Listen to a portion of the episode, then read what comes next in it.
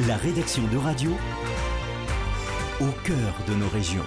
À Nantes, Carla Niculescu de l'Académie Euradio. Cette année, le festival de musique classique La Folle Journée de Nantes Schubert en voyage a eu lieu en janvier. Toutefois, à cause de la pandémie, la folle journée dédiée exclusivement aux scolaires a été repoussée à une nouvelle date à confirmer. Cette date n'est plus un mystère. Le 14 juin, la cité du Congrès et l'espace CIC Ouest seront prêts à accueillir sur un total de 10 000 places les scolaires de Nantes et des villes voisines. À ce sujet, on a rencontré le directeur artistique de la folle journée, René Martin, qui nous en parle. On avait décidé de maintenir cette folle journée car pour moi c'est extrêmement important et pour la ville aussi que ces scolaires participent à cette folle journée. On a donc décidé le 14 juin prochain de les rassembler. Nous avons invité des beaux orchestres pour que cette folle journée existe.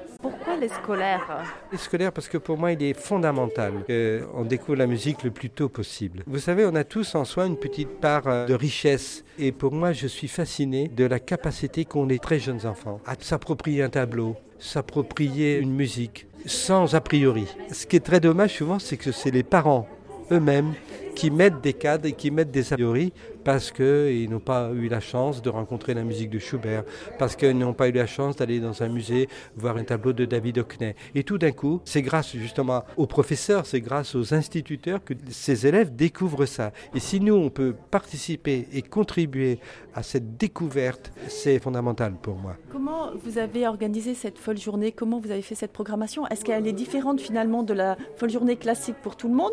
Est-ce que le fait que ce soit un jeune public, vous avez fait une programmation différente? Non, parce qu'on présente les œuvres de Schubert, hein, la symphonie inachevée qui est un chef-d'œuvre. Mais cette année, la folle journée, il y a un kiosque. Un kiosque, c'est un peu le poumon, le cœur de la folle journée. Et là, c'est les ensembles amateurs des conservatoires, des écoles de musique qui se produisent. Malheureusement, on a annulé le kiosque. Donc tout ce travail qui avait été fait par ces jeunes musiciens était anéanti. Et j'étais profondément triste et j'ai donc demandé aux professeurs du conservatoire est-ce qu'ils acceptaient de remonter ces programmes alors que les trois quarts des musiciens sont scolarisés et on les présente leur travail en ouverture. Et le conservatoire a accepté, les établissements scolaires ont accepté aussi, et donc ça va être une grande première, puisque là c'est des élèves du conservatoire qui vont jouer pour les élèves de tout le département de Nantes et de l'agglomération. C'était le directeur artistique de la Folle Journée de Nantes, René Martin, à propos de la Folle Journée des scolaires qui aura lieu ce 14 juin. La rédaction de radio vous a présenté En Région. Tous les podcasts de la rédaction sont à retrouver dès maintenant sur euradio.fr.